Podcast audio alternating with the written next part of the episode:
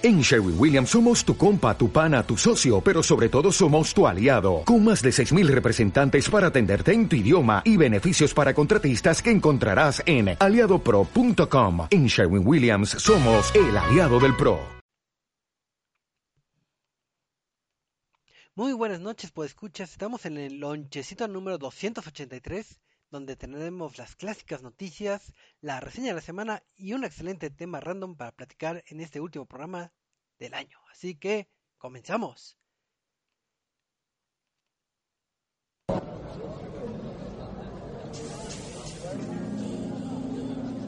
Reset MX presenta.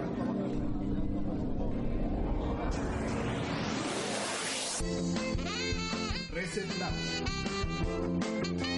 Videojuegos, cine y tecnología en un solo lugar.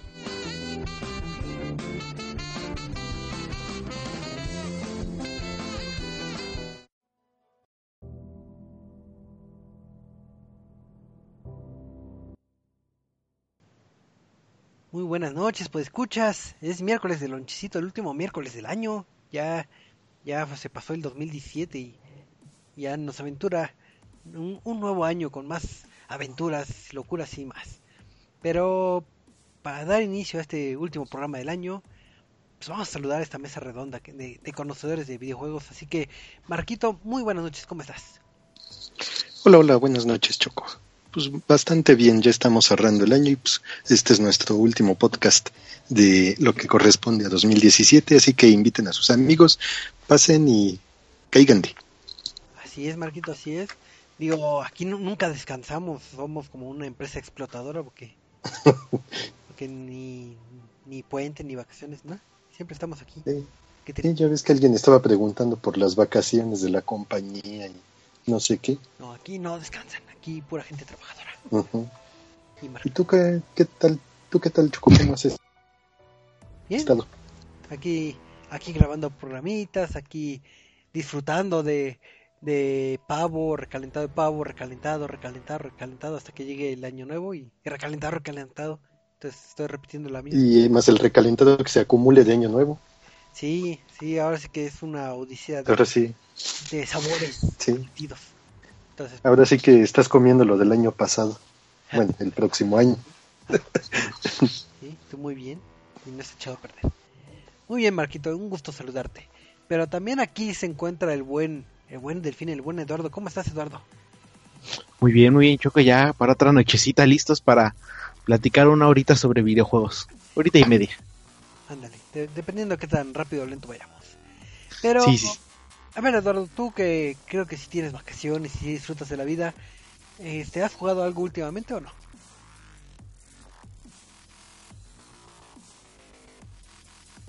Creo que se cayó de la emoción.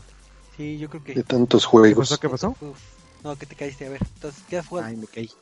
¿Qué he jugado? Uy, muchas cosas. Uh. no, pues he aprovechado las vacaciones para seguir dando un poquito al Just Dance. Por ahí he estado jugando mucho Switch. He estado jugando Tesla Grad. He estado jugando. Eh, ¿Cómo se llama? Uh, este. The Next Penelope. He estado jugando muchos jueguitos de Switch. Muchos, muchos. Así es, ya, ya te enamoraste del Switch. Desde que cayó ya, ya. manos, ya, eres otra persona. Sí, sí, sí. Antes que no, pero ya no. Tranquilo, tranquilo del Así es, pero así como oyen a, al buen delfín alegremente de la vida, nos pueden compartir sus alegrías, sus buenos deseos, sus opiniones, quejas y demás en nuestras redes sociales. Que ahora le va a tocar al buen al buen Delfín decir las redes sociales. Así que, Delfín, ¿cómo nos pueden contactar? Pues nos pueden contactar por, eh, por Facebook, en facebook.com diagonal reset.tv, en Twitter como arroba resetmx, y pueden encontrar videitos y cosas así nice y coberturas y muchas cosas, muchas cosas en nuestra página de YouTube en, como resetmx, y en Twitch como resetmx oficial. Así es, en todos estos rubros nos pueden ir encontrando. Y pues vamos a darle de lleno a lo que son las noticias de la semana que como ustedes sabrán en esta época pues hay pocas noticias porque pues, todos están descansando menos nosotros y pues, ya pasaron los lanzamientos fuertes ya ya se anunciaron los juegos del año entonces ahorita es paz y serenidad hasta que empiece enero febrero para que eh, nos bombarden con muchas noticias. Pero en estas escuetas noticias pues hay que comentar uno que otro detallito interesante, curioso y demás. Y en primera instancia yo estaba felizmente en la vida, este, trabajando felizmente y de repente me acordé de, cierto título que salió en el en el 2010 que, que fue un par de aguas a lo que es el boom de, de los juegos indie y me acordé de, de este juego llamado Limbo de, de Play Death. Entonces dije, ah, qué buen juego, qué buen juego. ¿Es ese juego que tienes que inclinarte de espaldas y pasar por abajo de un palo de escoba? No, no, no, no, digo, también es Limbo, pero no, ese no es. Ah, Tampoco es la canción de, creo que es Daddy Yankee que se llama Limbo, o algo así. No sé. Digo, me han contado que estaba en un Just Dance esa canción, pero... Pero bueno, el chiste es que este título de plataformas con puzzle donde eres como un niñito sombra en un mundo como de, eh, entre blanco y negro y muy bueno. Si no lo han jugado, de- es más dejen de oír el podcast y pónganse a jugar. Pero No, no. el chiste es que, pues sí, salió en el 2010 y tuvimos este la versión para Xbox One, creo, si no mal recuerdo, también salió. Y ¿qué es lo que sucede? Hay un proyecto alterno eh, por parte de uno de los desarrolladores de Play Dead Limbo, el cual le dieron la bendición para hacer lo que ahorita les comentaré, que quiere traer esta versión del juego, pero para una consola muy muy vieja, de hace 35 años, alias ni siquiera ni siquiera había nacido yo. Entonces, eh, ese desarrollador ya mostró un trailer del trabajo que ha, ha estado haciendo en este título que, que quiere traer el limbo para para adivinen qué, no no es para el Nintendo, no es para el Super Nintendo, sino para el Commodore 64. Entonces quiere hacer un como remake, vamos a decirle remake que sería como remake, yo creo. Este, y entonces ya presentó lo que es un trailer con, con gameplay de, de lo que es el título. Entonces, pues ahora sí que, que ya está en desarrollo. Y entre broma y broma están diciendo que va a, a lanzarse hasta el 2024. Y esto porque efectivamente las personas de Playdead están trabajando en un nuevo proyecto secreto, ultra secreto. Entonces pues, no tiene tanto tiempo para, para, para dedicarse a este a este remake del Commodore 64. Así que pues en lo que esperamos un nuevo juego de Play Dead, pues también hay que ver qué sale primero si si esta versión que a nadie se le había ocurrido o un nuevo juego. Así que no sé qué opinan ustedes de de este título de Limbo. En Commodore. ¿Alguien todavía un acomodador que funcione y que quiera utilizar? Pues la verdad no creo, no creo, digo, obviamente ya no apela a nuestra joven generación, porque pues, ahora sí que nunca tuvimos, bueno, hasta donde yo sé, nunca tuvimos una Commodore, nosotros los del staff, pero digo, esas veces que quieren hacer un juego para una consola este antigua, pues es de esas veces que dices, ah, es un trabajo curioso, es como un guiño así que, ah, me acuerdo cuando tenía esta consola, pero no, no le veo caso que eh, ni para ventas, ni para apelar a un, a un gran público que, pues, que, que serán 10 personas aquí en la Ciudad de México que tienen Commodore y que quieran jugar Limbo en Commodore cuando lo puedes jugar en, en tu Xbox. Entonces, ahora sí que son de esas cosas, guiños raros que, que tienen los desarrolladores, pero pues son las excentricidades que luego tienen y, y pues ahora sí que puede hacer con lo que quiera con su tiempo. Ahora sí que. no así como que más que nada una curiosidad, ¿no? Ándale una curiosidad. Así como los juegos que, bueno, los juegos que estuvieron sacando, pero para Super Nintendo, que todavía alcanzan a sacar algunos para NES o Atari. Exacto, hay varios títulos que sacan su versión como tipo colección o tipo este remasterización entre comillas para consolas antiguas, pero pues, todavía apelas a en Super Nintendo, Nintendo a consolas más este eh, más este más populares vamos a decir, pero el Commodore como que como que no, como que no cuaja en esta en esta fórmula. Y ya, ese fue la ¿Sabes, sabes- sabes qué es lo más extraño? ¿Qué? Que eso suena como algo que... Es como algo de que el- lo que está pasando ahorita con uno de los re- desarrolladores eh, más aclamados y todo esto, pero es como que...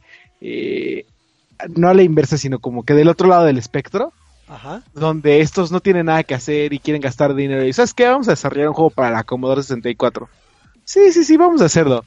Y mientras tanto, un desarrollador ahí que llamado este Kojima o no sé cómo se llama ese güey trabajando con Guillermo del Toro, no sé qué, que dice que Ah, está haciendo el- un juego. Con ese gordito. ¿Cuál, cuál Sí, sí, sí. Eh, sí, Choco. Sí. Ahorita. Sí, sí, sí, sí lo está haciendo. Al menos el, el cachito de las escenas esas del agua que, que ya es, ya tiene el gameplay de eso. el cachito que Guillermo les pagó a sus este a sus a su equipo de efectos especiales para hacer. Ah, bueno, ahí sí, sí. Pone, según los chismes, que, que ahí sí hay gameplay de nada más de esa parte. Ese juego no va a salir jamás. Si va a salir y te vas a, a callar cuando salga y vas a decir, qué bonito juego, lo voy a jugar en el Switch. Así, pero ya hay, Y chin que no va a salir. hay Switch U y, y, y todo. Dos generaciones después por fin va a salir ese juego, pero bueno. Así es. Pero vamos a pasar a otra noticia para los fanáticos de, de esta franquicia que se llama Dragon Ball Z. Eh, y ya sabrán que hay un título de, de peleas enfocado, bastante llamativo, enfocado en, en los dragones, digo en los dragones, en los, en los peleadores de, de esta franquicia. Así que Marquito, ¿qué nos tienes que contar? Bueno, ya luego de haber conocido a los nuevos integrantes de la familia Z Fighter, Fighter Z o Fighter C, este, ya vimos que llegó el personaje de Hit de Dragon Ball Super, también Bills o Virus, y también otro que se me fue el nombre de los que habían llegado. Bueno, y uno de los nuevos integrantes que obviamente era uno de los más esperados que anunciaran es el Super Saiyajin Dios, nivel Dios azul o Goku azul o Super Saiyan azul, como lo, le gusten llamar, pues ya está, ya va a estar disponible para cuando compren su juego. Así es.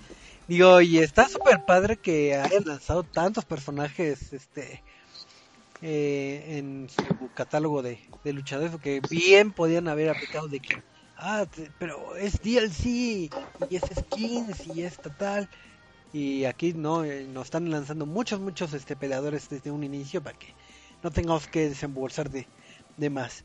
Y pues para los que han estado siguiendo eh, la serie de Dragon Ball Super, ahí ya tienen también personajes de, de lo que es esta esta, esta franquicia, Sí. ¿no? Y además pinta para Sí, más que nada ahorita que ya van a contar con, más que nada que ya cuentan con más de 20 jugadores y to- todavía se están esperando a que caigan más. Igual probablemente ya aparezcan los de otros universos y ya Oye, se puede pero- armar un torneo más amplio. pues sí, pues, ¿No, ¿No se estaban quejando que sí iban a tener muchos DLCs ese juego? Pues quién sabe si puede tener mucho, digo, hasta ahorita al menos el catálogo no, no nos están aplicando como otras franquicias de que O, eh, sí, pero sí era ese, ¿no? De que te decían, todavía ni siquiera lanzan el, anuncian el juego como tal y ya te están, este, aventando el DLC y no sé qué tanto. ¿no? Pero eso Pero- ya lo hacen con todos. ¿Tú quién eres? Hola, Sí. ¿No te acabábamos de Es correr? el Super Saiyajin azul. Super Saiyajin. No, es que digo que no sé si lo estoy confundiendo o algo. eh, con algún otro juego, pero este sí, por ahí escuché que algún juego de peleas de Dragon Ball se estaban quejando mucho de los. O un juego de peleas se estaban quejando muchos de los DLCs. Yo honestamente no me acuerdo ahorita.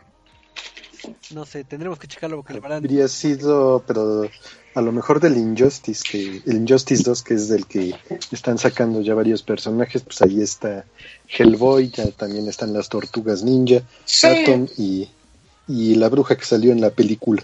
¿cuál maléfica? Ah, no, ¿No? nadie dice. Angelina Jolie. Pero pues de momento el juego ya está preparado para llegar a sus consolas el próximo 26 de enero. Xbox, PlayStation 4 y PC. Nadie quiere, nadie quiere el Switch. No, sí, Eduardo, No. sí lo quiere. Yo sí lo quiero. Nada más. No, hay muchos. Ahí, ahí sí defiendo el Switch, a pesar de que no tengo uno, los envidio. Nada más que tenga dinero lo compraré. Pero, pues, pasando a otras noticias, eh, vamos a pasar las noticias de, de las cosas gratis, porque como es época de dar y de Navidad y nos gusta recibir cosas gratis, pues si ustedes poseen el título de Overwatch, este bonito título de Blizzard, pues es época de Navidad, entonces les recomiendo que de, de hoy hasta el primero de enero se metan al, al título porque les van a dar regalitos gratis. Cinco loot Gratis, boxes. gratis, Todos también las loot boxes. Gratis, gratis, gratis, gratis. Loot boxes gratis, gratis, gratis. No quiero pagar. gratis, gratis. Entonces, pues ahora sí que prueben su suerte y a ver qué, qué se ganan ahí en su, en su cajita. Skins. ¿Sabes qué es lo más triste? Que yo acabo de abrir eh, cinco o seis cajas así eh, al hilo y en todas me salieron puros objetos azules y... Te dieron pollo, un, un vale para pollo. Ándale, con la foto de una diputada. Ándale, pollito rostizado. Pues ahora sí que es cuestión de, de suerte, pero pues cada vez que digo loot boxes, viene EA y se asoma y dice, ¿qué pedo? Alguien dijo loot box. Dijo loot boxes. Es más, ya te lo están cobrando nada más por mencionarlo. Entonces, esa es la, la primera noticia de las cositas gratis que, que tanto nos gusta. Y creo que Marquito siempre tiene una noticia de cosas gratis. Lo que no sabían es que Ice venía en una loot box. No sabíamos que iba a llegar. ¡Oh! De salir, ¿no? Oh, ah, es color azul, Chihuahua. A ver, Marquito, tu nota. Y pues sí.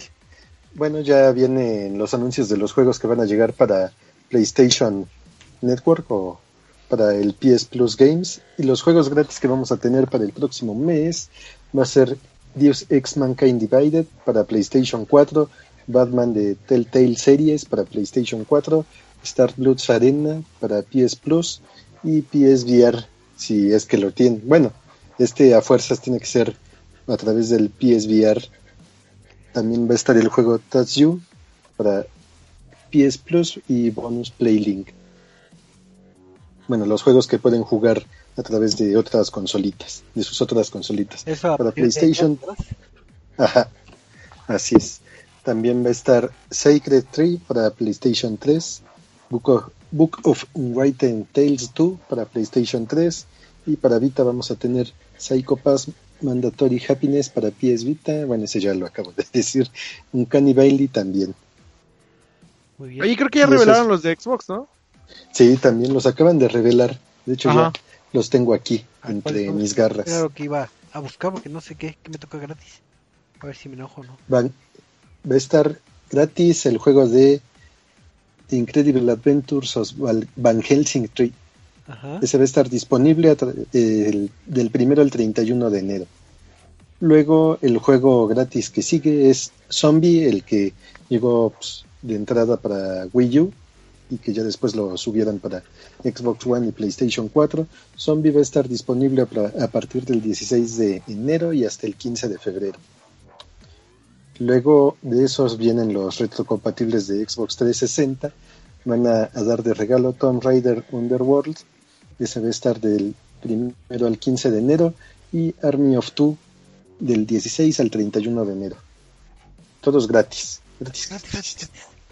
Pues Y pues ya como, ya como consejo adicional, dense una vuelta por las tiendas en línea que hay algunos descuentitos bastante interesantes y van a seguir así en los próximos días hasta el inicios del 2018 para que vean qué jueguitos se pueden hacer. Ahorita los descuentos están en, en muchos, muchos, pero ahorita pueden encontrar un descuentito en el de Cuphead como de 50 pesitos.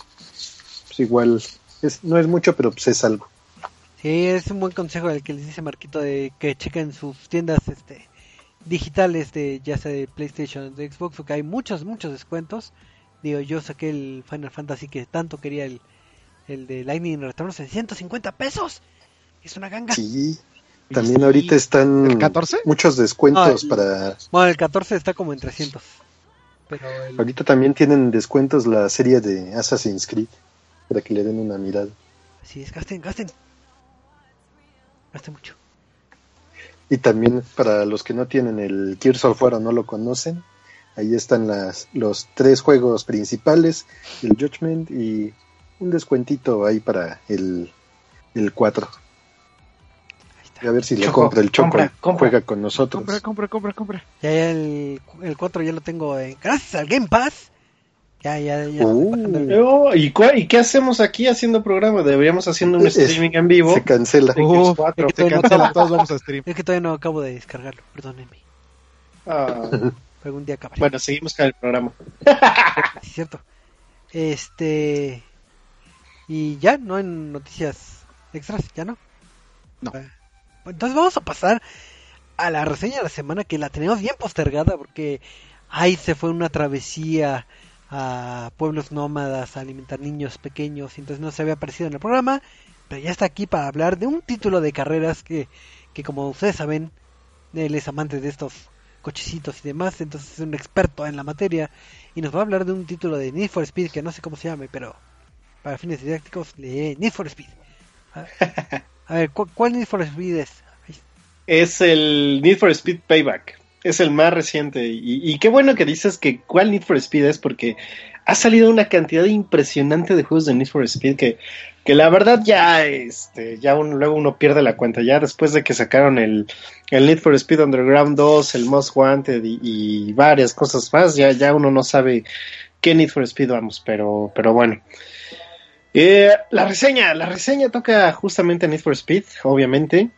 Y pues bueno, ¿no? Eh, después de que, hay que decirlo, tuvo esta franquicia varios años ahí en el olvido, eh, con títulos que son realmente malos, hay que decirlo, son realmente malos.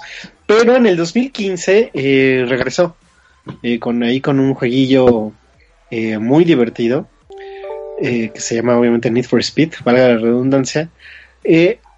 Pero, pues, en esta secuela, por así decirlo, de, del anterior, pues todo el mundo esperaba como que una versión que fuera pues superior, ¿no? En todos los aspectos, ¿no? Y, y podríamos eh, incluso decir que eh, la franquicia Need for Speed debe ser también una referencia a lo que es el, el género de automóviles o de, carreras en, en consolas y en PC. Eh, después de tener franquicias como Forza y, Gran Turismo, especialmente después de que este año, que justamente está acabando y, se lanzaron juegos importantes del género como eh, Project Cars, este, Assetto Corsa, por ahí también tuvimos el de Fórmula 1 2017, eh, y bueno, los dos últimos de- del año que fueron Forza y Gran Turismo, estos dos últimos que sí, pues como que dejan un poquito que desear si lo comparamos con, con Project Cars, ¿no? Por así decirlo. Entonces, eh, pues Need for Speed, pues debió haber sido, pues uno más del, del paquete completo de, de género de, de carreritas, pero pues bueno, la oportunidad estuvo ahí. Un camino libre, sin que pues los nombres eh, pesados del género estuvieran pues realmente haciendo eh, una marca impresionante otra vez. Pero, pues bueno, eh, realmente EA desperdicia una oportunidad este, de oro para que Need for Speed eh, Payback se, pues, se llevara la corona, ¿no? En lo que se refiere a los juegos de, de carreras de este año, ¿no?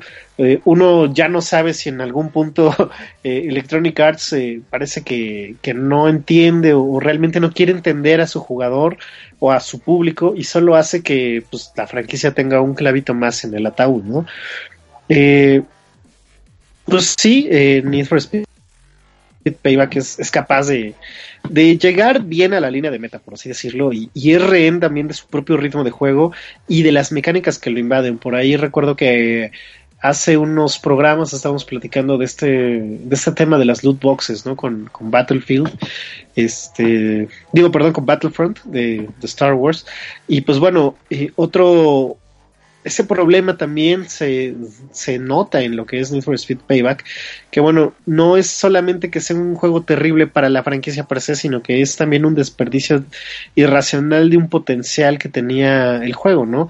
Eh, desde esas carreras estilo high stakes, eh, para todos aquellos que, que recuerden Need for Speed 4, y los denominados heists, que son como una especie de, de golpes, ¿no? Por así decirlo, en donde puedes este, robar algunos coches que están pésimamente ejecutados eh, y pues bueno, no funciona nada bien desde el inicio, ¿no? De, del, del, juego, ¿no?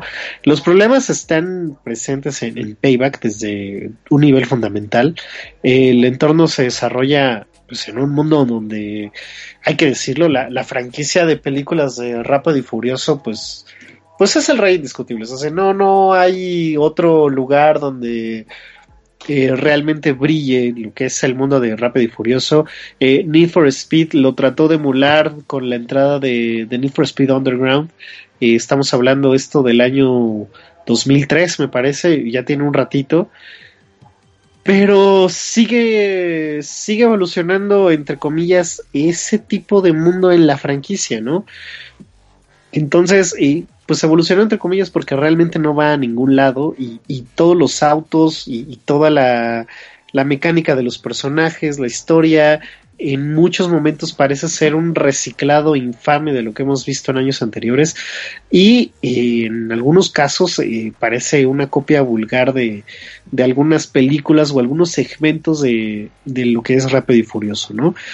Eh, como bien les comentaba, parece ser que Electronic Arts no superó eh, pues esa historia, ¿no? De ser el piloto, conductor renegado, solitario, que desafía la ley y que vive eh, siempre, ¿no? A, lo que es este altas velocidades.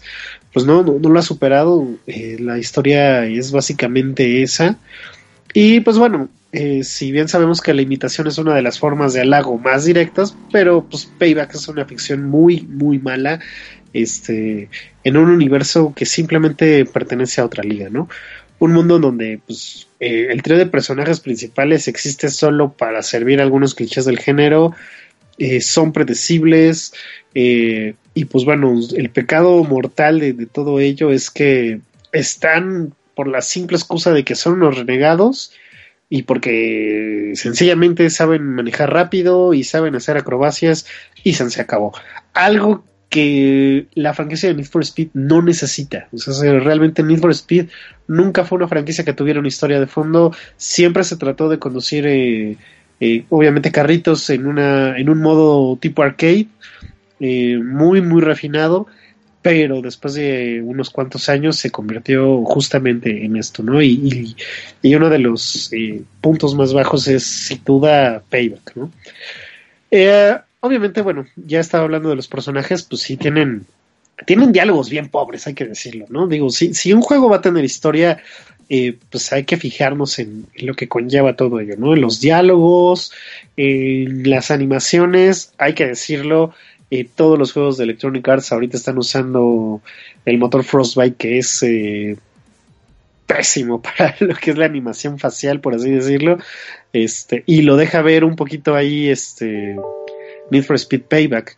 Eh, si bien no tiene los errores que vimos en, otros juegos de Electronic Arts donde apenas estaban empezando a usar el, motor de Frostbite, eh, ahorita sí, ok, ya hay algunas animaciones eh, medianamente bien realizadas, tampoco hay que decir que, que es, es malísimo al grado de tener un Assassin's Creed Unity, no, no es así. Pero sí denotas algunos personajes un modelado un poco seco, ¿no? Por así decirlo, ¿no? Como que no denotan emoción para, eh, en algunos momentos de la historia, ¿no? Eh, pues bueno, eh, si Need for Speed tiene una mala historia, bien puede haber sido perdonada este, si la experiencia de, del juego fuera buena, ¿no? Eh, hay que decirlo, no todo es malo en Need for Speed, realmente no, no todo es malo eh, sigue habiendo un control muy refinado en lo que es el, el, auto, que es lo que, lo que es lo que importa al final del día para Need for Speed. Eh, tenemos, eh, como les comentaba, un control refinado, tenemos un manejo excepcional en todos los autos, todos son distintos, no, no se sienten iguales, por así decirlo. El punto en contra de todo esto es de que, bueno, tienes varias disciplinas en Need for Speed. Y cualquiera pensaría que, bueno, ya tienes tu cochecito favorito y lo puedes usar para las tres disciplinas. Pues no. Si quieres usarlo en las tres disciplinas, tienes que tener tres autos iguales. porque cada uno lo vas a modificar de acuerdo a la disciplina. Entonces, esto es algo un poquito bizarro porque, pues a final de cuentas, tienes que estar repitiendo y repitiendo y repitiendo misiones que se van volviendo tediosas, obviamente, con, con el paso del tiempo. Y este pues bueno, esto juega completamente en detrimento de todo el juego, ¿no? Eh, retomando la parte de los loot boxes, aquí en, en no se llaman loot boxes, se llaman speed cards. Y pues la idea es, simple, ¿no? Eh, gana una carrera, tienes la oportunidad de elegir una de las tres speed cards, que son obviamente aleatorias, y después de incrementar los stats de tu vehículo con ellas, eh, como si estuviéramos jugando una especie de RPG, pues esencialmente se vuelve un juego de cartas eh, tipo Overwatch Destiny, una idea que pues, probablemente suena bien, pero que va completamente en contra de lo que es este la naturaleza del juego. Y pues en contra de lo que también la fanaticada de- del género necesita porque pues es una mecánica arriesgada es sí es novedosa sí claro pero es arriesgada ¿por qué? porque le quitas a todos los a, pues ahora sí textual a todos los jugadores esa premisa de poder meterte al garage, tú poder decir, ah, necesito tanto dinero para poder meterle una mejora, ah, bueno, ahí la metes. Vas y juegas un tanto de misiones, vas y lo metes y vas mejorando tu auto poco a poco. No, aquí dependes mucho de ese sistema aleatorio de cartas para poder mejorar tu auto y todavía dijeras, bueno, lo mejoras de manera sustancial, este, no. Eh, lo mejoras un poquito y se acabó. Entonces, esto hace que estés saturado en una repetición lenta y dolorosa para construir un auto que puede ser un buen oponente para los autos de, de la inteligencia artificial y las misiones constantes que vas a completar, ¿no? Pero, pues sí, le quitas esa sensación de logro a, los jugadores, ¿no? De, de que, ay, la completé la carrera más difícil, me voy a ganar tanto dinerito, ahora sí me alcanza para unas buenas llantas, me alcanza para ponerle la pintura que quería, etcétera, etcétera, etcétera, ¿no? Eh, básicamente, Payback quitó una parte esencial de los juegos de carreras, sobre todo de los de la última década. Este, y bueno, al tener este sistema de mejora como única opción, pues fuerzas a los jugadores a repetir y repetir las acciones, ¿no? Para progresar en un juego y pues tal cual, ¿no? Eh, Payback eh, también tiene microtransacciones, entonces hace énfasis en que por más que corras, no tendrás muchas oportunidades de ganar las cartas necesarias para tener este una mejora notoria, ¿no? En el rendimiento del, del auto, ¿no? Este, el sistema, ay, perdón, se me está tapando la nariz. Duda, duda, mientras te destapas la nariz. ¿Qué pasa? Eh, tú ahorita estás comentando lo de las tarjetitas que, que se ocupan en el título y y nomás quiero entender, estas tarjetitas te dan una bonificación así como que más dos en que mejores las llantas para que corra un poquito más o, o es de que por una carrera este correrás 20% más rápido. Digo, esa es como la primera pregunta y lo que te sigues destapando la nariz. Eh, en segunda, infiero que el juego tiene un multijugador y no sé si estas tarjetas te llegue a dar cierta ventaja contra otros usuarios o se o pasa como en otros títulos de que se desactiva y es ahora sí la habilidad de que el mejor gana en lugar de ocupar tus tarjetitas. Ya, ya, perdón. Sí, eh, con respecto a las preguntas, eh, las cartas funcionan de manera permanente en el juego para un solo jugador. Pero eh, a lo que voy es esto, por ejemplo, eh, jamás vas a encontrar una carta que te mejore más allá del 10% de, no sé, del rendimiento de motor o del agarre de las llantas. Es lo máximo que vas a encontrar. Vas a tener cartas que te aumenten el 1%, el 2% o el 7%, por así decirlo. Este, entonces eso hace que repitas muchas veces todo, todo, todo, todo, porque eh, pues jamás vas a tener una carta que te dé un porcentaje relativamente aceptable para tener un buen desempeño con tu coche o, simplemente porque quieres tener tu coche al máximo. Eh, en el caso de las partidas multijugador, estas cartas eh, también están habilitadas y yo creo que justamente es ahí donde entra esta parte de que solamente tiene muy poquita, muy poquito porcentaje de mejora para tampoco ser tan manchado con el oponente en línea, ¿no? Pero a final de cuentas están activadas las microtransacciones. Y obviamente en las microtransacciones, pues vas a encontrar eh, paquetitos de tarjetas que son, pues tú sabes, ¿no? Las más poderosas, todo esto, las más raras, y esas dan mejoras, eh, pues relativamente importantes, ¿no? Entonces, eh, pues a final de cuentas entra un poquito en desbalance. Ok. Eh, ajá, dime. Eh, pregunta. Eh, Tú has jugado muchos Need for Speed, yo también lo he jugado. Y por lo que me comentas, creo que, que tomó una dirección muy, muy distinta a lo que vendría siendo la franquicia.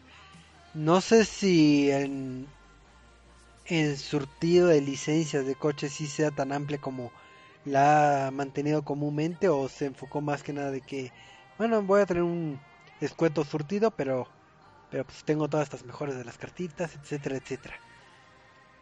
No, el, surtido de coches se mantiene decente. Eh, ahora, lo de la historia, bueno, no tanto lo de la historia, sino que se, que se esté reciclando tanto este tipo de historias en, Need for Speed. Pues bueno, eh, lo vimos eh, a primera de cuentas con Underground. te digo que estamos hablando de un título de PlayStation 2 y del Xbox original por ahí de 2003. Eh, y hay que decirlo, este no es el primer Need for Speed, pero es el primer Need for Speed que conlleva una especie, entre comillas, de historia, que es, bien escueta y es nada más como que para darnos la sensación de que estamos entrando al mundo este clandestino de carreras, ¿no? Continúa con Underground 2, que sigue la misma temática y que por ahí, no me acuerdo, había una, una chica, eh, una modelo bien famosa en ese tiempo que, que era como que la que te ayudaba, ¿no? Por así decirlo. Y de ahí, pues bueno, se fue con Most Wanted, etcétera, etcétera, etcétera, eh, donde se seguía reciclando este tipo de historias. Entonces, eh, para Payback, pues se sigue usando la misma historia. Entonces, eh, sí, quizá hay personajes nuevos, quizá abordan la historia de, de, una manera distinta, pero al final del día sigue siendo exactamente lo mismo. Este, entonces, quizá hubiera sido más conveniente que eh, Need for Speed se mantuviera eh, con lo que habían hecho en el 2015 con eh, Hot Pursuit, me parece que era. Entonces, este, pues sí, es algo que, sí juega muy en contra de, Payback, ¿no? que los autos sí, sí, son, se mantienen decentes. Quizá podría haber más variedad de autos, pero con lo que hay es más que suficiente. ¿eh? Este, preguntas. En cuestión del, de, la caja de colisión y del efecto ambiental, ¿hay cambio de día-noche o te afecta si llueve o, no te llega a afectar o, o se apoyan los coches o son todos estáticos que aguantan todo? ¿Cómo, cómo está eso? Pues la, lo que es la física de los coches la puedes activar. Eh, me refiero que la puedes activar de que eh, sí, obviamente el coche sufre daños, de hecho, hay varias misiones, sobre todo en estas misiones tipo heist, que son como robo de autos. Eh, tienes que llevar el auto de un punto a otro eh, casi casi intacto, ¿no? Y esto bajo una persecución policiaca, haciendo acrobacias. Y con hacer acrobacias me refiero a saltar de, de un puente a otro con la ayuda de unas rampas.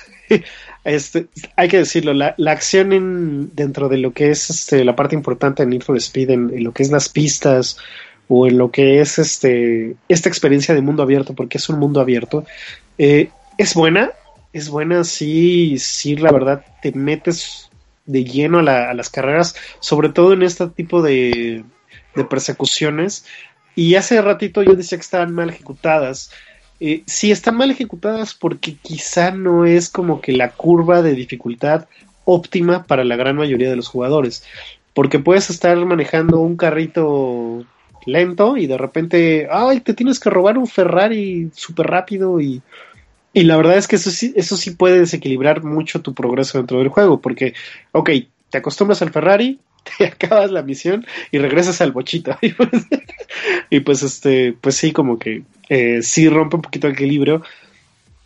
Eh, pero fuera de ello, eh, gráficamente el juego, sobre todo en lo que es la parte importante, pistas, y la vistas de las cabinas, la vista en tercera persona tanto cerca y, esa vista un poquito lejana sobre el auto, se ve muy bien. Todo, todo se ve impecable.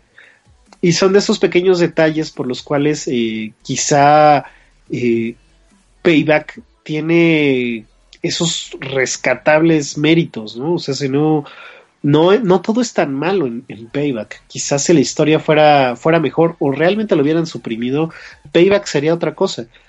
Pero sí juega mucho en detrimento de lo que es este la historia, este sistema de, de las loot boxes, eh, las microtransacciones también, este, y, pues básicamente es eso. Fuera de, fuera de ello, que son tres puntos muy pesados, eh, Need for Speed Payback es un juego decente de carreras. Mm, pregunta, pregunta. Eh, me acuerdo que tuvimos una reseña o yo tuve la, la oportunidad también de jugar el cierto título de carreras que es el Project Cars, creo que el 2, donde casi casi podías ver la gotita que se desliza y, y, y cae y cae en el pastito y ves cómo se mueve el pastito así que a tal grado de detalle. Comparándolo con ese título, eh, se quedó corto, supera a Project Cars en el apartado nada más en, en ese apartado de detalle gráfico. No, se queda cortísimo. O sea, este Need for Speed está diseñado justamente para tener todos los detalles concentrados en lo que es el auto. De hecho, por ahí en algunas partes de, de estos, de este mundo abierto, eh, algunos transeúntes que van caminando, eh, los ves pues todavía así como que muy planos, por así decirlo, ¿no? No tienen tanto detalle. Y el caso de Project Cars es diametralmente distinto, ¿no? El, el nivel de detalle empleado tanto en, en circuitos como en los autos y, y en todas las texturas y en las animaciones de las gotas de agua es, es impresionante. Ok, ok. Este, otra pregunta, pues soy una persona muy preguntona. ¿El sonoro que aplica eh, que está en la radio y puedes ir cambiando o, o hay música hip hop o, o, o cómo es el apartado musical?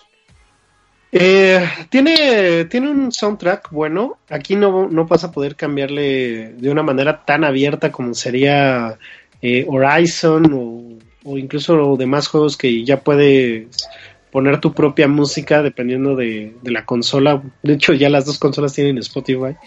Entonces, este, eso es un aliciente, ¿no? Puedes poner tu propia música al juego. Pero si hay algo que también sabe hacer bien Electronic Arts es en, elegir la música para sus juegos.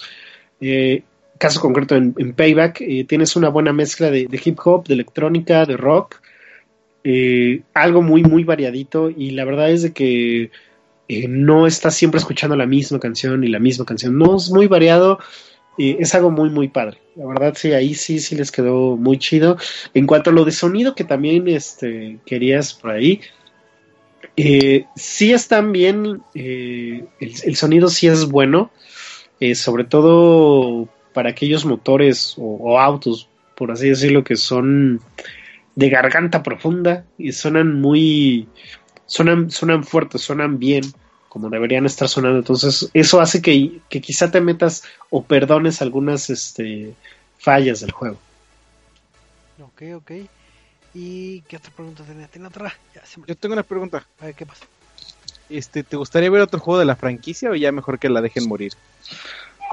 Me, deja, me, me gustaría ver otro juego de la franquicia, pero que dejara ya de lado esta parte de del mundo underground de los jue de los de las carreras. O sea, realmente eh, Need for Speed no nació siendo eso y, y realmente sí.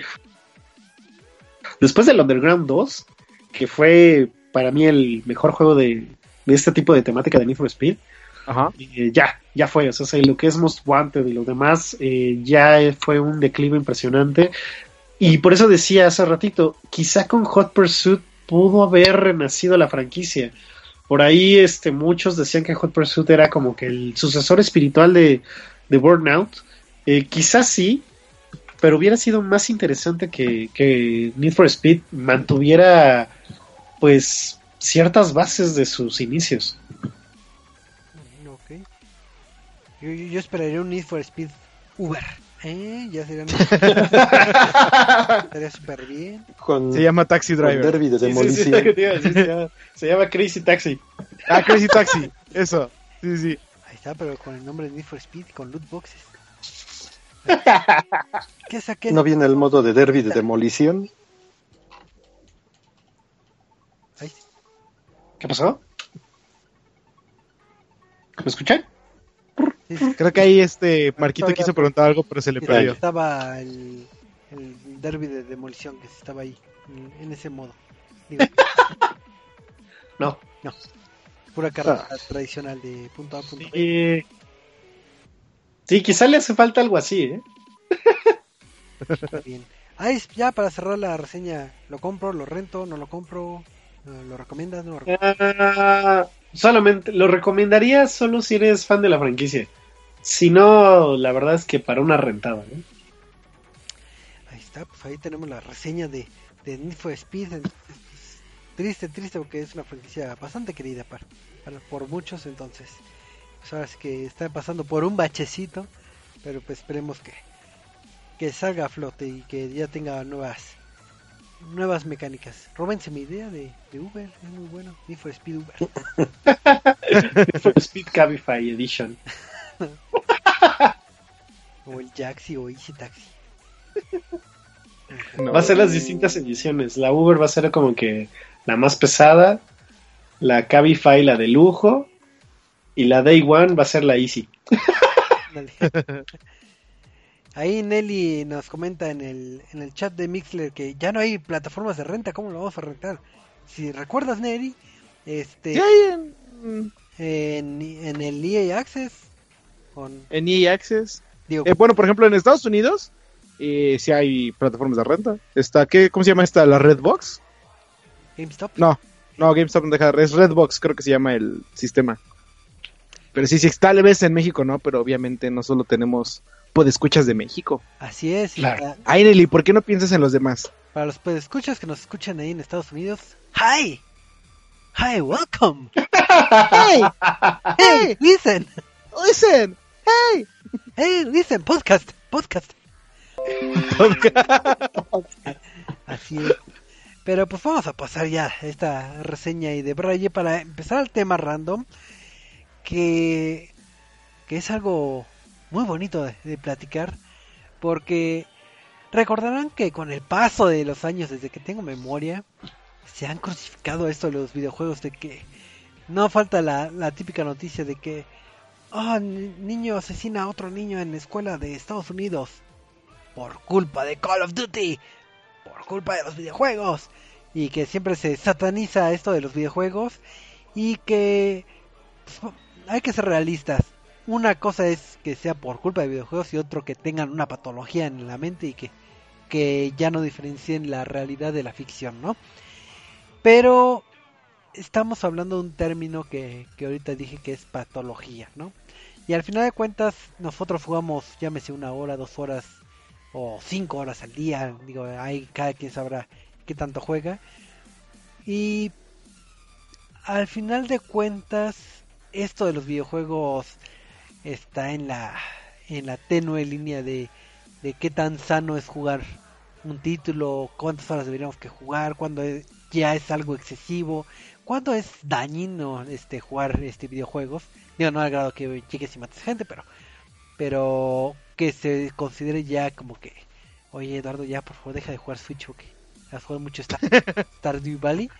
Entonces, en base a esto eh, salió la noticia en, en esta semana, si no mal recuerdo, que que se va a considerar ya lo que es este en los videojuegos como patología. Esto mediante la clasificación internacional de enfermedades, me parece que, que es el ICD. eh, que en la emisión que van a sacar, bueno, su nueva versión que va a salir en mayo del 2018, si no mal recuerdo, eh, están poniendo un desorden de videojuego. Creo que así se va a llamar la terminología. Pero Sí, entonces, todavía no tiene nombre. ¿perdón? Todavía no tiene nombre. Ah, todavía no tienen nombre. Para fines didácticos voy a decirlo ahí, desorden de videojuego. Sí. Eh, entonces, con esta propuesta de que posiblemente vaya a pasar hasta mayo, ya se está clasificando como, como un desorden mental el abuso de videojuegos. No digo que nada más por jugar videojuegos ya están todos locos, sino ya el abuso. Esto como más o menos como lo que sucede con las, las personas que son adictas a, a las apuestas, por poner un ejemplo, o que son eh, adictas a alguna sustancia, por poner un, otro otro ejemplo. Entonces, pues vamos a ver qué, qué, qué, qué menciona este, este, esta, estas noticias y vamos a ver, pues vamos a ver en qué puntos podríamos considerar lo que si uno es adicto y otro no. Y, y pues vamos, ¿quién quiere empezar a platicar de esto o si no sigo platicando? Yo puedo platicar mucho. ¿Tenemos experiencias? también puede ser experiencias. Porque, digo, en primera instancia, esto no es algo nuevo. Digo, eh, efectivamente, el ICD apenas lo está poniendo en lo que es su. en su, en su comunicado de, de patologías. Pero hace unos años, digo, no tengo el dato de cuántos años, eh, el manual de diagnóstico de trastornos ya mencionaba el, el videojuego en internet. Entonces, nada más que el enfoque de ellos era como tipo de adicción de como tipo sustancia, llámese como de que usted toma mucho alcohol, algo así era el enfoque que le estaba dando el manual de diagnóstico de trastornos.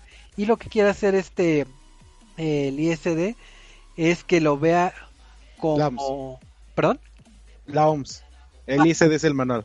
Ah bueno no sé cómo se llama IDC ISD no sé.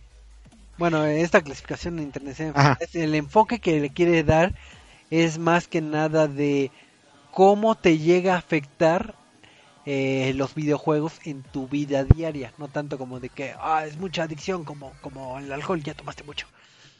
Entonces, es por un rubro, entonces no es, no es tema nuevo, por así decirlo, por ese rubro, nada más son distintos enfoques y ¿Qué tiene de bueno y de malo que, esté mencionado como una patología?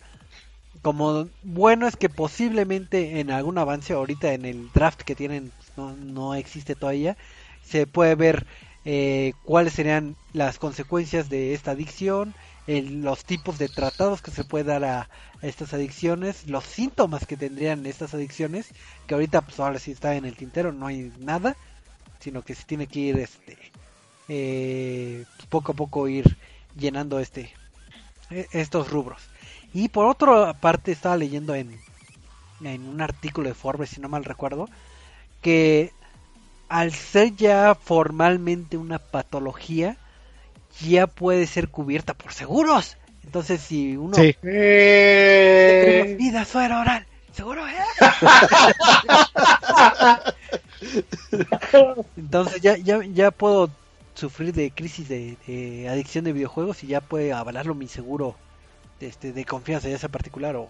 Bueno, no sé si eh, los, los, por ejemplo, el IMSS pudiera ocuparlo, no lo sé. Pues más que nada eso de que es, puede ser este tomado en cuenta como por psicólogo, es, digo por psicólogo, por el seguro es precisamente porque llegaría a cubrir gastos de, de psicólogo o psiquiatra ya dependiendo de cuál es la gravedad del asunto.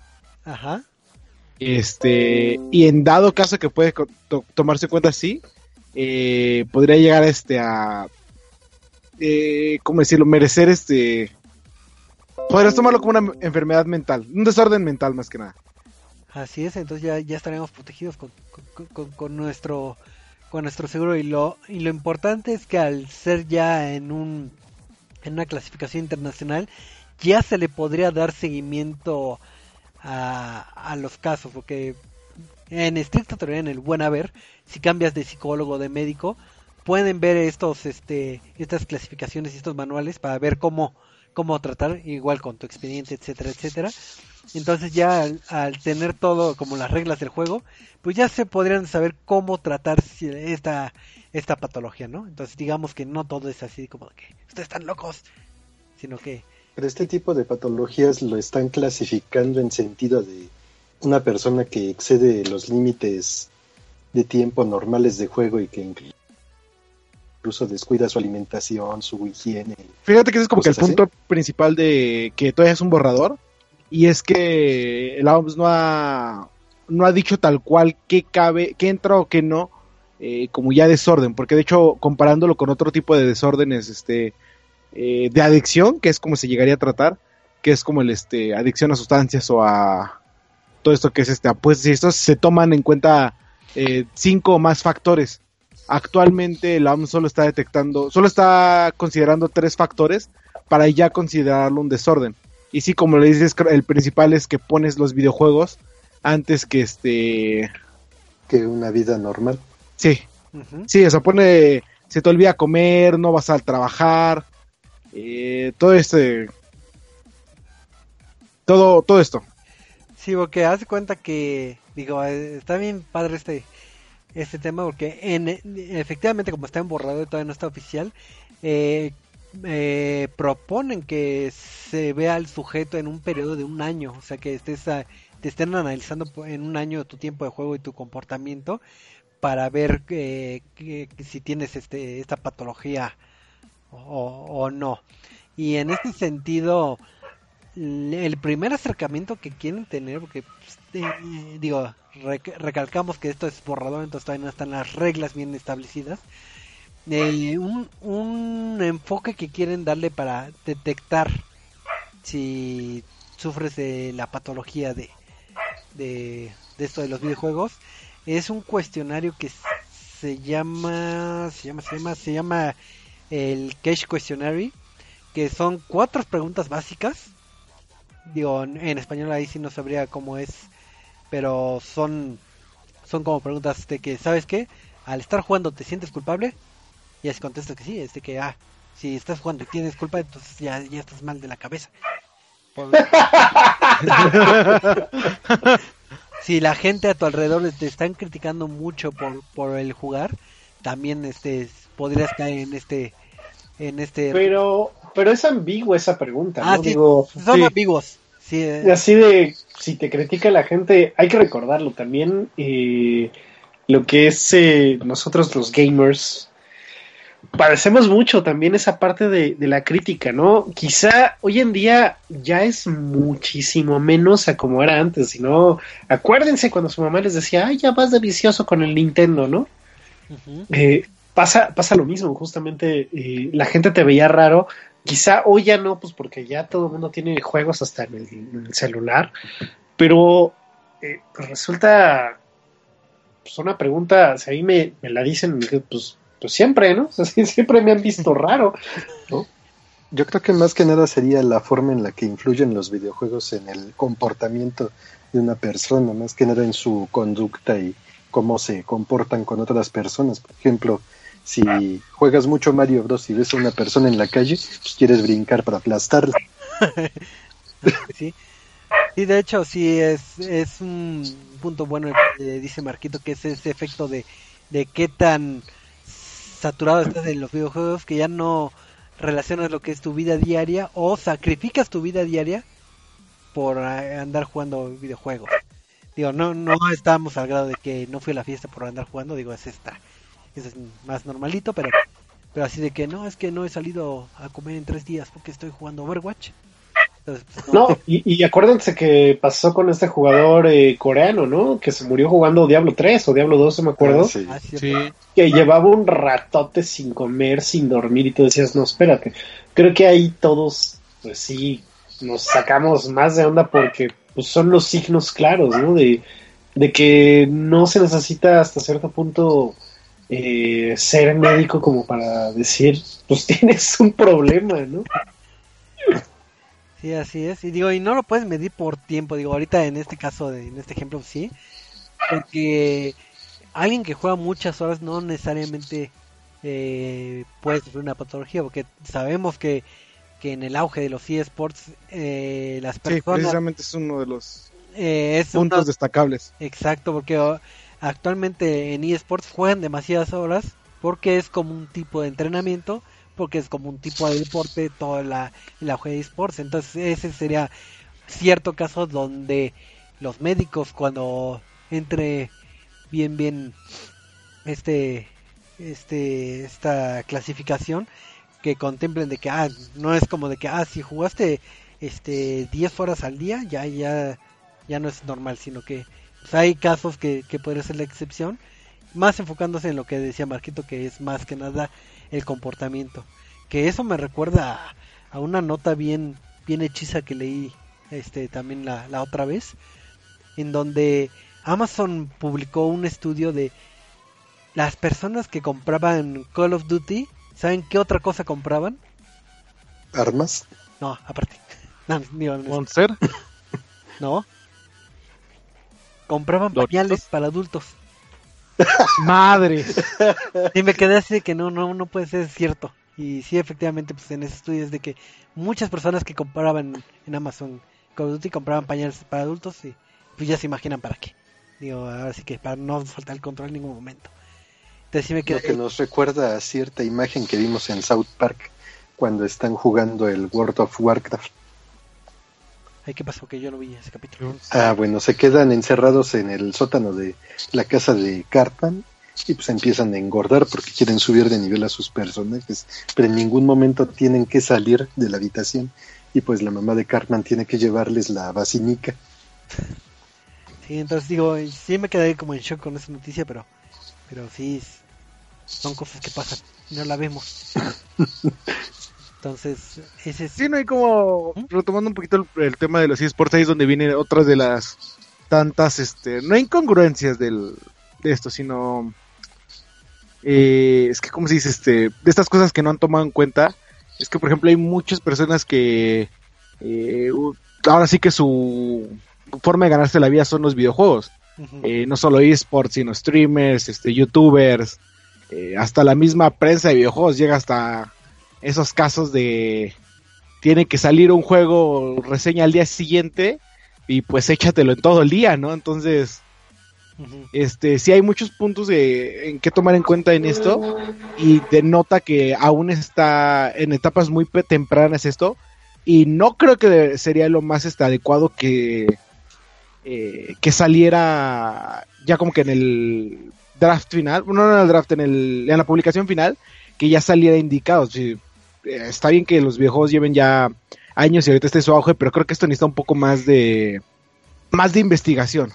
Sí, que digo, lo veo un poquito similar a, a lo que hablamos en, en podcast pasados de que como el de la de las regulaciones eh, a nivel legal de los videojuegos, que no es que esté mal eh, la idea, pero hay que saber investigar y enfocarla bien para que surta el efecto deseado, ¿no? Y en este Sí, caso, obviamente como es todavía borrador, pues no podemos eh, juzgarla totalmente, pero pero sí hay como esos esos huecos de de oye, pues, eh, ¿cuándo, cuándo lo vas a considerar malo? ¿Cuándo, cuándo no?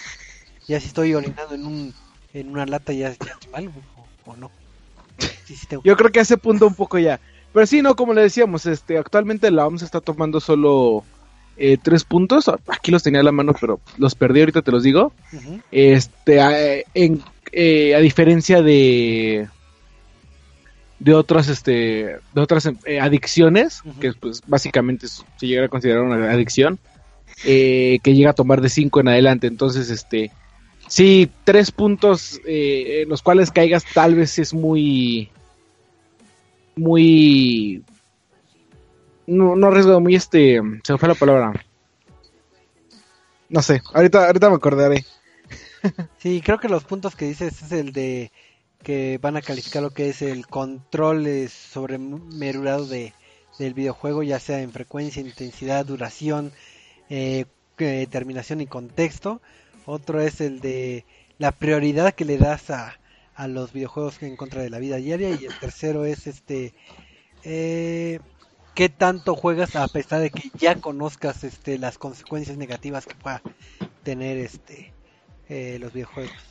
Digo, es- creo que son de las cosas que que, Sí, sí, sí. que, que mencionan, si no mal recuerdo. Entonces, ahorita vamos a pasar, este, digo, salvo que quieran ir agregando otras cosas. Eh, a ver, Sí, ajá, eh, por ejemplo, yo estuve teniendo una plática con unos amigos que este eh, entre los cuales algunos sufren de, eh, de depresión y todas estas cosas y es como que ahí ya estaríamos entrando a otro de los puntos que no está cubriendo eh, esta cosa bueno esta cosa este la OMS es que muchas veces el, los videojuegos son una forma forma de eh, de lidiar con ciertos problemas. Entonces creo que eh, tachar a los videojuegos de problema cuando estás utilizándolos para ayudarte con otro problema, ahí sí ya eh, sería perjudicial para muchas personas. Claro, sí, sí hemos visto durante los años que los juegos han sido este eh, ciertas ayudas para ciertas personas que tienen eh, problemas emocionales, físicos y demás. Entonces, digo, no hay que satanizar el videojuego, digo, ahorita nada más. Eh, nuestro deber es informar, ah, sí, pues, si hay padres eso, de que pues, sí se está haciendo, eh, digamos, las reglas del juego en el ámbito psicológico, de que sí, eh, si detectas cosas muy muy fuertes con, con tus hijos o, o tú como videojugador ya sientes que estás pasando el límite, pues te pongas te pongas un alto, pero no por eso van a ser los juegos este, satanizados o malos o dejen de ayudar eh, todo lo que han hecho durante tantos años que sí han ayudado a personas. Sí, creo que ahí trataste un punto muy este, importante, ¿no? La labor de los padres dentro de eh, el estilo de juego de las personas menores de edad. Porque sí, cuando tienes de 16 para adelante ya no puedes cumplir, eh, ya no puedes controlar, entonces sí ya estamos hablando de un problema. Pero, pero por ejemplo en niños que pues la mayoría de las veces no es tanta la adicción, sino como el este, eh, digo, íbamos a tener gente que nos explicaban del lado psicológico, pero bueno, eh, esta forma de recompensa que el cerebro, eh, pues ahora sí que es básicamente como cuando comes Cuando ingieres se liberan alguna droga. endorfinas. Ándale, es, es, que se me fue la palabra. Sí, esta liberación de endorfina, ya sea dopamina, serotonina, bla, bla, bla, este, que pues ahora sí que el, el cuerpo lo acepta, ya no es tanto una adicción en los niños, sino es como un mero impulso. Y ahí es donde los, los padres, que igual estábamos tratando la semana pasada sobre el papel de los padres en los, eh, en los hijos y en su cuidado, ya es donde deberían de tener un mayor, este, eh, un mayor cuidado con sus hijos y esperemos que de cierta manera eh, que la OMS atienda esto como un problema, tal vez eh, haga que los padres volteen a ver a los hijos, Sí, al final de cuentas o sea, que es- se interesen un poco más y Ah. lo chequen. Ah, ok. Sí, sí, sí. Sí, porque es lo que hemos estado platicando en los últimos programas. El labor de los padres es fundamental. Digo, digo si es una patología que ya tienen, pues, na- nada más es informarse y ver cómo, cómo se trata, pero pues también está, está en eso el saber qué juegos comprar, eh, cómo medirle los tiempos, eh, el cómo detectar que ya, ya tu hijo está un poquito tocadito de, de tanto que anda jugando Call of Duty, entonces ya ya ponerle los altos o ver cómo, cómo tratar con, con un experto, ¿no? Porque muchos problemas, pues, digo, no tiene de malo para nada ir con psicólogo o con expertos, pero pues ahora sí que hay que tratarlos y no hay que pasarlos por alto, ¿no? No nomás es de que, bueno, es que Sí, vive encerrado y, y ya no me da lata, entonces que ahí, que ahí se quede. No, no, tampoco. Pero eso ya es labor de padres. Eh, yo les preguntaría a ustedes, eh, conocedores de videojuegos, si han conocido el caso de alguien así que haya sobrepasado los límites a su consideración de lo que es la adicción de videojuegos o, o qué es lo más adicto que ustedes hayan tenido, sin que haya eh, patología o alguna anécdotas parecida de, de- del tema. No sé si, si alguien tenga una anécdota. Eh, eh, pues así conocidos, conocidos, eh, no. Pero lo que sí, por eso decía hace rato, entre broma y broma, ya es que dicen que la verdad se asoma, ¿no? Eh, pero, eh, por ejemplo, yo considero que una de las etapas más peligrosas para lo que es este eh, los videojuegos es justamente esa etapa de, de adolescencia. Eh, ese, ese puente entre secundaria, preparatoria, si, si tienes un problema entre preparatoria y universidad estás, estás grave, pero ese puente de entre secundaria y preparatoria, que es justamente dentro de los eh, 14 a los 16 años, es para mí el más peligroso. ¿Por qué? Porque es cuando posiblemente más tiempo libre tengas, entre comillas, y es cuando pues más tiempo frente a la televisión o frente a la computadora hoy en día este, estás expuesto, ¿no? Eh, y obviamente, bueno, eh, por ejemplo, cuando yo estaba en secundaria, en esos años yo tenía un Nintendo 64, ahí me fascinaba Mario Kart y me fascinaba el International Superstar Soccer, eh, y jugaba horas, jugaba horas Mario Kart, ¿Cuántas horas? pero, eh, pues por ejemplo, en vacaciones me acuerdo que me paraba a las 10 de la mañana, desayunaba, a las once y media de la mañana yo ya estaba jugando y tal cual hacía mis pausas, pero para comer. Eso sí, para comer, para ir al baño y regresar a jugar. Eso es, eso es de cajón. Entonces, eh, sí llega el punto donde dices, bueno, ok, sí, sí, a veces te resulta difícil despegarte del control, porque, y dependiendo de la naturaleza del juego, ¿no? Quizá en lo de, el de Mario Kart, pues, ay, pues ya perdiste la carrerita y pues ya. A final de cuentas, era un circuitito de, de cuatro carreras y se acabó. Pero, ¿qué tal si es en uno de esos juegos donde tienes una buena racha, este, estás dándole con todo al jefe y de repente Choco, vete a comer. No, no, mamá. justamente, suero.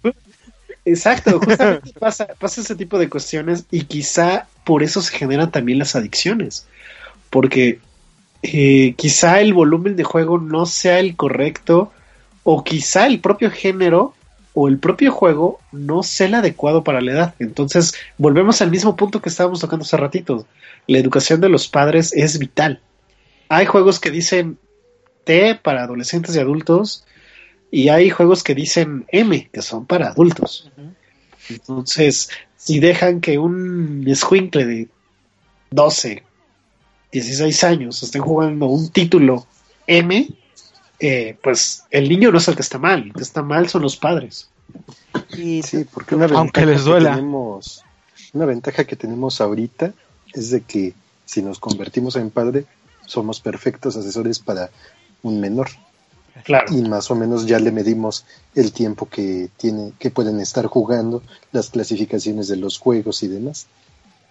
No sí, pero eso ya lo ya- estás viendo desde el punto de vista de nosotros, ¿no? O sea, ya es este, que es, eh, honestamente es un- una probabilidad muy poca, ¿no? Este, no sé cómo decirlo sin que suene mal, pero X. Eh, actualmente la mayoría de los jugadores eh, que hay son de padres que no crecieron con videojuegos. Es raro que tenga, que alguien que está ahorita jugando videojuegos Pero bueno, creo que se cayó, ¿no? ¿Me, me caí? ¿Ya me Sí. escuchan? Siento que lo castigó su papá. ¿Ya me escuchan? Ahí. Ya, ya. Ah, este, les digo que actualmente la mayoría de los jugadores son de padres que nunca en su vida tocaron un videojuego, principalmente por el, el país en el que vivimos y la situación económica la que la mayoría creció, ¿no? Entonces, este, creo que ahí es donde eh, el hecho de que la OMS ya se esté metiendo en esto ya es una gran ayuda para que los padres eh, se, estén más interesados y por lo menos presten mayor atención a cómo se están desarrollando sus hijos. Así es. Y yo voy a retomar un punto de del buen Ice cuando estaba dando su, este, su opinión, en donde dijo que también depende la naturaleza del juego. Yo, eh, digo, independientemente de si digo si tienes una patología, puede ser que, que el juego sea indiferente para que ejerza ese eh, esos problemas en tu mente, pero eh, sí es cierto que hay juegos que te que te envician, ¿no? Digo, inde- independientemente por el valor de adictivo y, y, y aquí hago la invitación de que escuchen lo que es este los podcasts pasados porque van un poquito hilados esta, estas temáticas porque con el famoso choro de los loot boxes de todo el caos que, que generó entre los argumentos era eh, la adicción que podía generar por por la mecánica como de juegos este juego de azar, ¿no? Que al final de cuentas es una patología también de, de, de la psicología. Y de hecho, eh, si ustedes llegan a consultar este draft de, de, los este de, de estas patologías, puedes ver que en la misma clasificación está eh, está lo que es este los juegos de azar y abajito está este lo que son videojuegos y están clasificados en el mismo rubro. Entonces, si tú ya presentas eh, ciertos desórdenes y juegas un título que está fomentando mucho también el, el- los juegos de azar, pues posiblemente se aumente exponencialmente eh, tu factor de adicción, ¿no? De que es que estoy soy adicto a los videojuegos, pero también adicto a los juegos de azar. Ah, no más falta mujerzuelas y estás en el eh, Combinación ganadora. nación ganadora. Sí, sí, sí. En el club de Bender. en el club de vender. Entonces digo, digo, no, no por eso vamos a satanizar también a los juegos que, que tengan estas mecánicas, pero al final de cuentas, pues sí hay que, hay que estar al pendiente. Y en un caso personal, digo, donde uno se tiene que poner el límite, yo recuerdo que, que en este lapso, como menciona Ice, entre secundaria y prepa, yo jugaba dos títulos, mm, por así decirlo, este, bueno, entre secundaria y universidad un poquito. Eh, uno de ellos era el juego de Puki Ninja, que era un juego como... Digo, es una sonzada, pero es un juego en línea que jugabas con personajes como de tipo de Naruto y de Bleach. Y jugaba el, el que ya he comentado en otros podcasts, en Neopets. Pero yo digo que ya empezaba a, a ponerme cierto límite que basta porque eh, llegaba a jugar diario por por dos a cuatro años jugar diario ya digo no no digo que ocho horas pero pero jugaba diario estos títulos. Y llegaba al punto que cuando había como tipo eventos ya ves que los juegos te fomentan de que ah por tiempo limitado este evento y puedes ganar esta cosa que tiene sombrero y uno enloquece de que ah no manches tiene sombrero y este y yo al menos en la prepa sí llegaba a saltarme clases nada más para irme a, a jugar y para participar en el evento y también me acuerdo que llegaba momentos en, por ejemplo en, en- como en tipo Poké Ninja que que si tenía que salir algo llámese ir al cine este salir todo el día a una fiesta familiar y ese esos ámbitos yo le hablaba a un primo y le decía sabes qué juega por por mí en lo que no estoy porque no quiero perderme el evento A tu primo que te perdió el cartucho de Pokémon. no no un primo bueno No. Ah, un primo buena onda. Entonces ahí es cuando ya empiezas a decir, o sea, ya como que ya no está tan sano así que por favor juega por mí o que no puedo jugar y, y- y que en tu mente esté pensando así de que quisiera estar jugando, ya no están. No digo no digo que tenga una patología, pero pero son de esos warnings que te da la vida así de que aguas porque ya ya ya ya te estás este pasando. A mí, a mí eh, con lo que me pasaba mucho eso era con los juegos de estrategia en tiempo real, con los de Age of Empires. Yo me acuerdo cuando estaba en la Sí. prepa, eh, valía, porque o sea, se- obviamente siempre, siempre hacía primero la tarea y ya después me ponía a jugar. Eh, yo llegaba acá a casa de todos ustedes, eh, pues qué onda, serían las 2 de la tarde. Yo a las cuatro y media ya estaba más o menos libre. 5 de la tarde prendía la compu, disco de Age of. Olvídate de mí hasta las 11 de la noche. Y eso porque ya me tenía que ir a dormir. Porque las partidas de Age of Empires pueden durar días. Entonces, eso es lo que a mí me pasaba con Age of Empires. Y, los fines de semana era de viernes tienes que dormir. Ja, ja, ja, ja. Buena suerte con eso. Sí, sí me la amanecía luego con los Age of ah, pero no al grado que lo consideras de que, que estuvieras mal en ese momento, así de que no manches, eh, viendo en retrovisor, este, sí, estoy muy tocadito de la cabeza. Bueno, No, no. no, no me arrepiento, voy a jugar Empires. sí, no me de que se veía en el espejo y se preguntaba por qué eres así. ¿Por qué eres así? Empezaba a hablar Wololo y Llegaba con el profe y wolololo, no vamos a tener examen.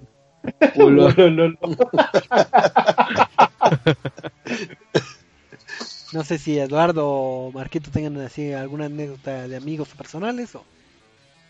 No, pues personal era solo lo normal. Si acaso en fines de semana o vacaciones juego de toda la noche con primos o cosas así.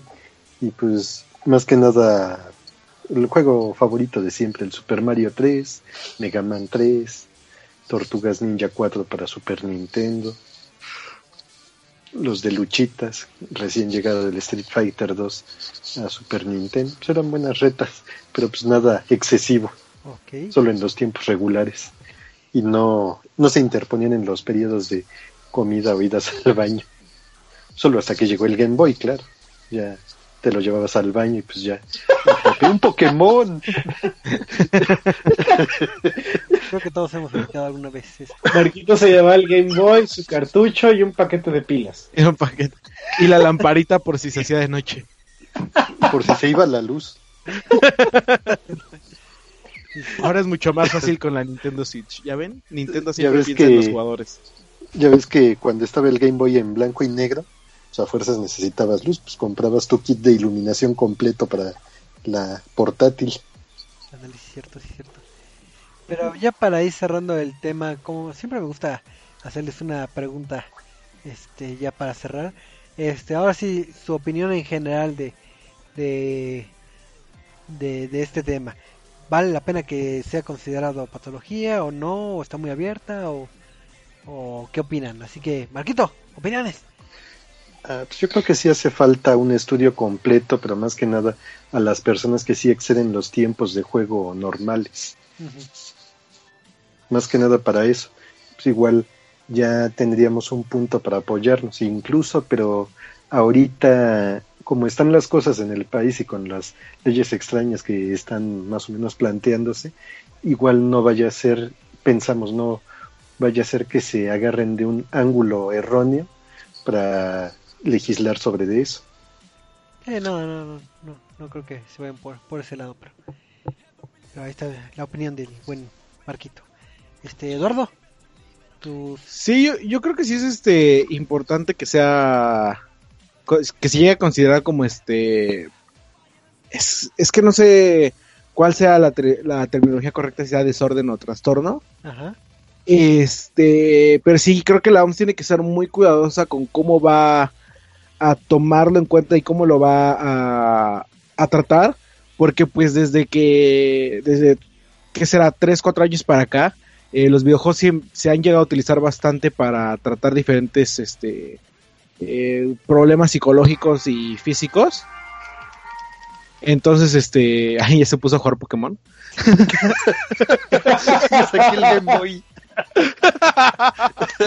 Entonces, este, creo si que la escuchan un eco es que ya estoy en el baño. Entonces creo que sí, te digo, la, la OMS tiene que ser muy cuidadosa en cómo, cómo va a definir qué es o qué no es este el de este trastorno o desorden, porque ponerle una etiqueta a algo que podría ser beneficioso para mucha gente, este, en los últimos años para acá podría llegar a ser muy peligroso y contradictorio, porque como te digo, yo estuve platicando con unos amigos que sufren de este eh, de depresión, es como de, ok, pero yo estoy tratando mi depresión con ah, jugando videojuegos. Entonces, si me estás diciendo que no puedo trazar, pues no puedo llegar a tratar mi desorden con otro, eh, porque tengo otro desorden, vas a empeorar las cosas y de ahí pues parece que va a ir solo cuesta abajo. Entonces sí tiene que ser muy cuidadoso en cómo va a definir qué es esto. Ok. Ya por último, Ice. Y los tratamientos adecuados en los que se van a llevar. Sí, Ice, Ice. ahí ya se fue a jugar Pokémon. ah, no, Age of Empires. No, Age of Empires. Eh, no, yo bueno, y concuerdo mucho con lo que comentó ahorita Marquito y con lo que dice Eduardo, pero me parece que no es nada más eh, que la OMS sea cuidadosa, me parece que eh, debería, pues ahora sí, incluso hasta los propios desarrolladores, los estudios grandes, colaborar también con, con estudios, porque lo vuelvo a decir, o sea, la naturaleza de los juegos también dictan y predisponen a la gente que viene con ciertas concepciones o está empezando a desarrollar ciertas concepciones en su cabeza. Eh, entonces, eh, no es, posiblemente no te haga daño un juego de simulación musical, probablemente ese tipo de juegos incluso te ayuden a, lo, a aprender a tocar algún instrumento, pero no sé si lo vayan a tratar ese tipo de juegos con la misma dureza con los cuales podrían tratar a los eh, a los FPS. Eh, quizá sí, quizá no, quizá con los FPS eh, y esto también ha sido demostrado. Hay estudios donde dicen que los el uso de los videojuegos, en concreto de los eh, first person shooters, ayudan a lo que es la coordinación visual y motriz de, la persona. Entonces, eh, habría que ver qué escenarios, como bien dice Eduardo, nos sirve para cada juego y también incluso eh, pues empezar a hacer una especie de estadística de población diciendo tanto porcentaje de la población es propenso a esto si es expuesto a recordemos que también hay, hay estudios y no solamente de que sea por los videojuegos sino incluso por propaganda política por otro tipo de cuestiones en donde la gente se predispone a y no es el uso de videojuegos. Entonces es la predisposición de la gente a aceptar o a crear o incluso desarrollar más allá ideas que no son necesariamente buenas para el desarrollo social, ¿no? Entonces, eh, me parece que es un tema, es nuevo, qué bueno, se debe de, de, estudiar, se debe de proponer, se debe de ver todas las consecuencias, por supuesto, es algo que yo creo que ya se había tardado mucho tiempo, pero también habría que ver entonces si lo van a hacer así, entonces háganlo de fondo. Así como ponen en los eh, comerciales de alcohol y de tabaco, fumar es excederse o, este, responsabilidad en su consumo, lo mismo pueden aplicar para los juegos de video. Porque a final de cuentas, eh, todo en exceso, cualquier actividad, la que ustedes mencionen en exceso, hace daño. Entonces, no es como que algo exclusivo de los videojuegos. Y la verdad es que qué bueno que ahorita se están dando cuenta de ello. Y siendo honestos, estamos todavía en una muy buena etapa de legislar y de, desarrollar y pues eh, terminologías médicas adecuadas a esto. Sí, que pongan en las portadas de los videojuegos una rata. Así de Se murió por jugar mucho. Ajá, unos fetos ratas, sí. Sí, ratas unos este unos bebés de la foto de, Death Stranding se murió ¿Qué? así que ¿Qué, qué, pues que te lijaste los dedos y te quedas sin dedos por estar jugando. Ándale. Además te quedan muñones. ¿Qué no vas a usar tu Touch ID porque te dejaste la huella digital en el pad? pues con estas este bonitas este, comentarios, terminamos lo que es el tema random y pasamos a, a los anuncios parroquiales y despedidas. Así que, Marquito, despídete. Ah, pues gracias por habernos acompañado esta noche en el Reset Lonchecito. Pues les queremos desear un muy feliz año nuevo, que ya está cerca de llegar, y que no se olviden de seguir ayudando a las personas que se quedaron sin nada gracias a los sismos del 19 de septiembre y pues que sigan apoyándoles, mandándoles ayuda, cobijas, enlatados, todo lo que se necesite para que salgan adelante en lo que es el 2018. Así es, muy buen mensaje, muy bien Marquito. Este, Ice. Pues gracias a todos por escucharnos este año, este año se nos fue otra vez rápido. Eh, qué bueno que, nos pudieron acompañar en, en todos nuestros programas de, del Chocolonche. Eh, de mi parte, pues solamente desearles a todos este un gran inicio de año 2018, que, que tengan proyectos, muchos éxitos a todos por igual, tanto, tanto toda la, todos los que estamos ahorita en, nuestra mesita redonda virtual como a nuestros podescuchas. Y, y pues nada, eh, como bien dice Marquito, sigan apoyando no solamente a la gente de los sismos de aquí de la Ciudad de México, también a los de el interior de la República, que también están súper abandonados. Y pues ya, nada, me pueden encontrar en, Twitter en arroba ice-player, ahí, ahí estamos muchachos, siempre puestos al pie del cañón. Eso es, siempre gracias. Y por último, pero no menos importante, el buen Eduardo Delfín. No, pues chicos, disfruten estos últimos este, días del año, dejen un lado de los videojuegos para este convivir con su familia. Eh, igual como dice este Ice, que tengan todos un buen inicio de año. Y pues ya a ver qué nos depara este 2018, porque estos últimos dos años no han, no han estado muy bien, que digamos, ¿no? Eh, así que pues de mi parte también les deseo todo lo mejor. Y pues ya nos estaremos viendo la próxima semanita para el primer podcast del 2018. Así es, entonces ha sido un gusto estar en esta mesa redonda y principalmente agradecer a todos los podescuchas que nos oyen en vivo o en el recalentado a través de iBox o iTunes. Y pues nada, muchísimas gracias por estar un año con nosotros y pues ojalá que, nos dé vida y, y ganas seguir haciendo el podcast por otros mil años más. Entonces, ahora sí que que pasen un feliz año nuevo y que se cumplan todos sus deseos. Este fue el lonchecito número este 283 me parece. Así que nos vemos hasta el próximo año. En cambio.